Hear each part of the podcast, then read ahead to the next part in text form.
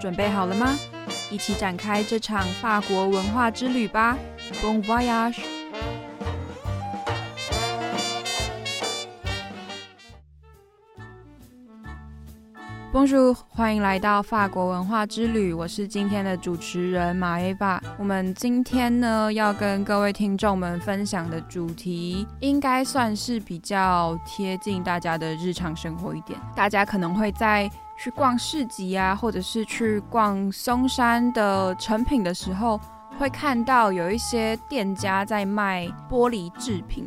像我自己在逛松山的成品的时候，就有发现他们有一个地方是可以给客人去体验制造玻璃制品的过程，可能就是给客人做一些杯子啊，或者是小小的装饰品之类的。然后我也有看到他们旁边有展示了很多可能是客人做的，或者是或者是那边的师傅自己做的一些作品。其实都非常的精致，就是可能会有一些比较特别的图案啊，或者是形状之类的，然后也会有一种可能渐层的染色之类的。那我自己对于玻璃工业的这一块的印象呢，我觉得它就是一个感觉很精致，但是又有点危险的工作嘛，因为他们其实是。需要去用火去把那些玻璃融化之后呢，再制造成其他作品，所以是有一定的危险性的。但它到底是怎么制造出来的呢？我们就先进入知识之象，再来为各位听众们解答更多它的制造过程，还有它为什么会被选为法国的非物质文化遗产的原因吧。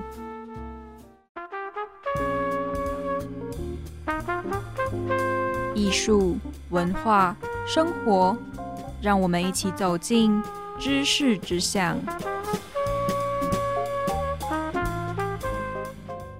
欢迎回到知识之巷。那我们今天的知识之巷要跟听众们分享的小故事呢，是有关于玻璃珠的制成。因为其实玻璃的这个工业。也算是蛮庞大的，但是因为法国跟意大利在申请非物质文化遗产的时候，主要是以玻璃珠工业的生产为主，所以我们这一集会聚焦在玻璃珠的制成。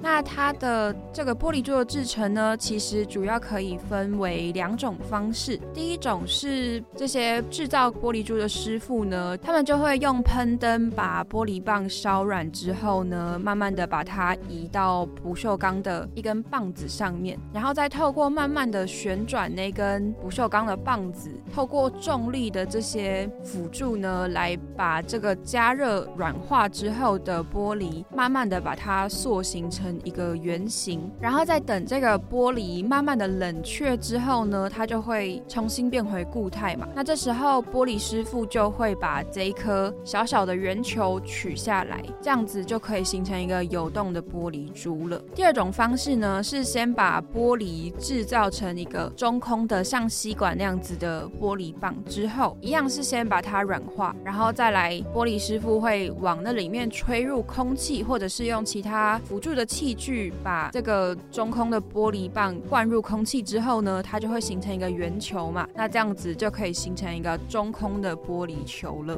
以上的这两种方法呢，可以制造出最简单也是最基础的玻璃球，不管是实心的或者是中空的。因为各位听众们应该都有看过玻璃珠，它可能上面会有一些花纹啊，不管是条纹啊还是螺旋什么的。那这种特殊的装饰玻璃的方式呢，其实有一种。种专属的名称叫做 marine。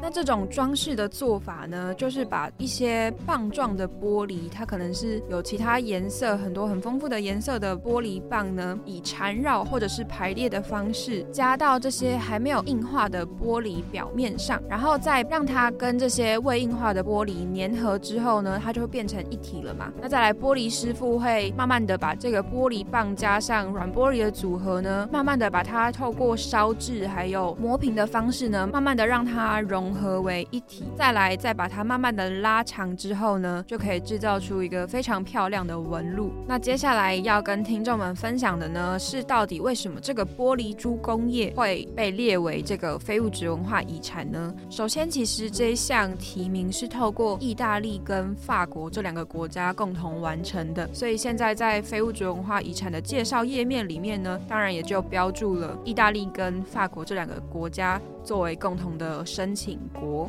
那让玻璃珠工业可以被列为非物质文化遗产的第一个关键的原因呢，就是其实玻璃珠工业在这一段很长远的发展史中呢，已经形成一个独立的系统了，而且也建造出一些属于这个玻璃珠工业特有的一些设备，像是不锈钢啊，或者是铜制的这些器材等等的。那再来是提名的文件中呢，其实有提到玻璃是一个。可回收的材料，就像我们刚刚在前面提到的，玻璃生产的过程呢，会先把这些玻璃用火去慢慢的把它烧软之后呢，才可以塑形嘛，所以就可以制造出很多不一样的造型。那就等于说这些制品是可以回收的，就是它只要把它再度烧软之后呢，就可以制造出其他的作品了。所以这个玻璃制品也非常的符合近代在追求的这些物品的再造啊，或者是持续发展的这个。趋势，再来是玻璃珠工业呢，被列入非物质文化遗产。对于他们本身而言，到底有什么好处呢？为什么他们会这么想要去申请加入非物质文化遗产的行列？其实是因为，如果玻璃珠工业成功被列入的话，是非常有助于扩大大众对于这个产业的一些认知，还有也能够加速这些玻璃工业的制成的一些知识的流通。等等的，自然的也就能提供这个产业在现今社会中被重视的程度等等的。所以在听完以上的这些被列入非物质文化遗产的原因之后呢，就可以发现说，其实他们的判定的标准呢，其实还蛮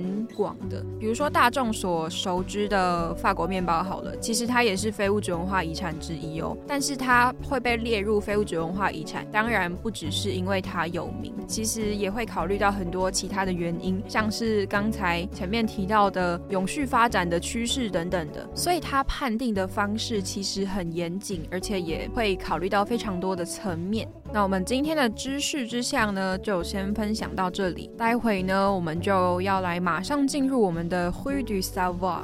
如果是对于法语学习有兴趣的听众们，也要记得继续收听哦。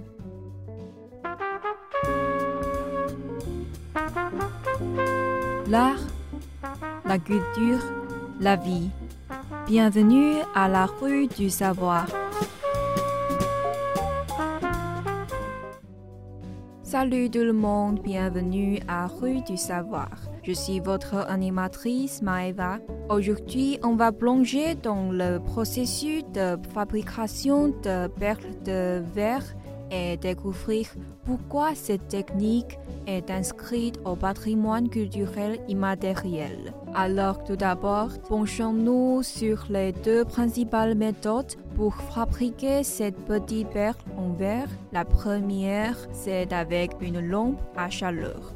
On chauffe une baguette de verre jusqu'à ce qu'elle devienne molle, puis en utilisant la rotation et la gravité, on lui donne une forme ronde. On retire ensuite la paire avec un trou au milieu.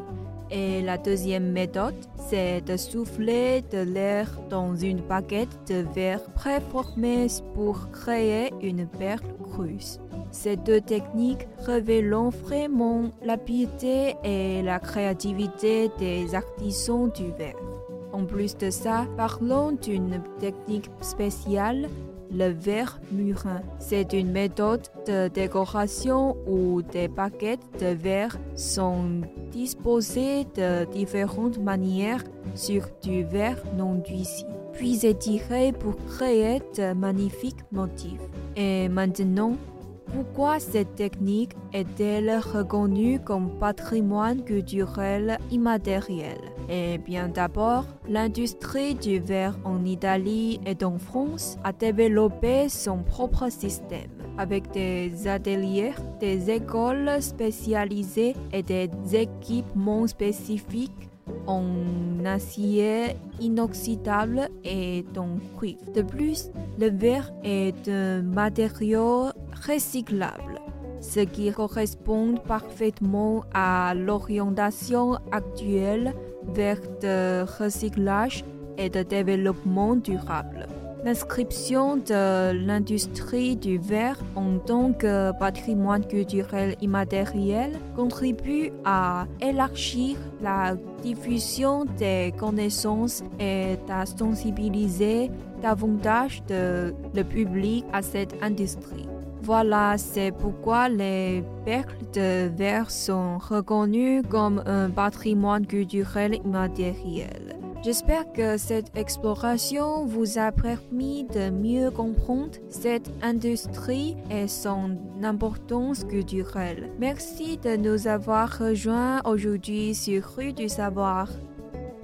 那我们今天的法国文化之旅呢，分享了很多有关于玻璃工业的一些小知识，还有他们被列为非物质文化遗产的原因。希望各位听众们在收听完这一集的分享呢，对于玻璃工业可以有更多的认识。然后，如果是对于这个产业有兴趣，想要了解更多，或者是甚至想要自己实际去动手做做看的话，都可以去报名一些玻璃工业坊哦。因为其实现在也有很多工作方很乐意提供场地给有兴趣体验这个玻璃工业的客人去制造一些属于他们自己的作品。所以如果有兴趣的听众们也可以去搜寻看看这些资料哦。那我们今天的分享就先到这边啦，也欢迎各位听众们点选我们的法国文化之旅去收听看看其他集主持人们的介绍哦。大家拜拜。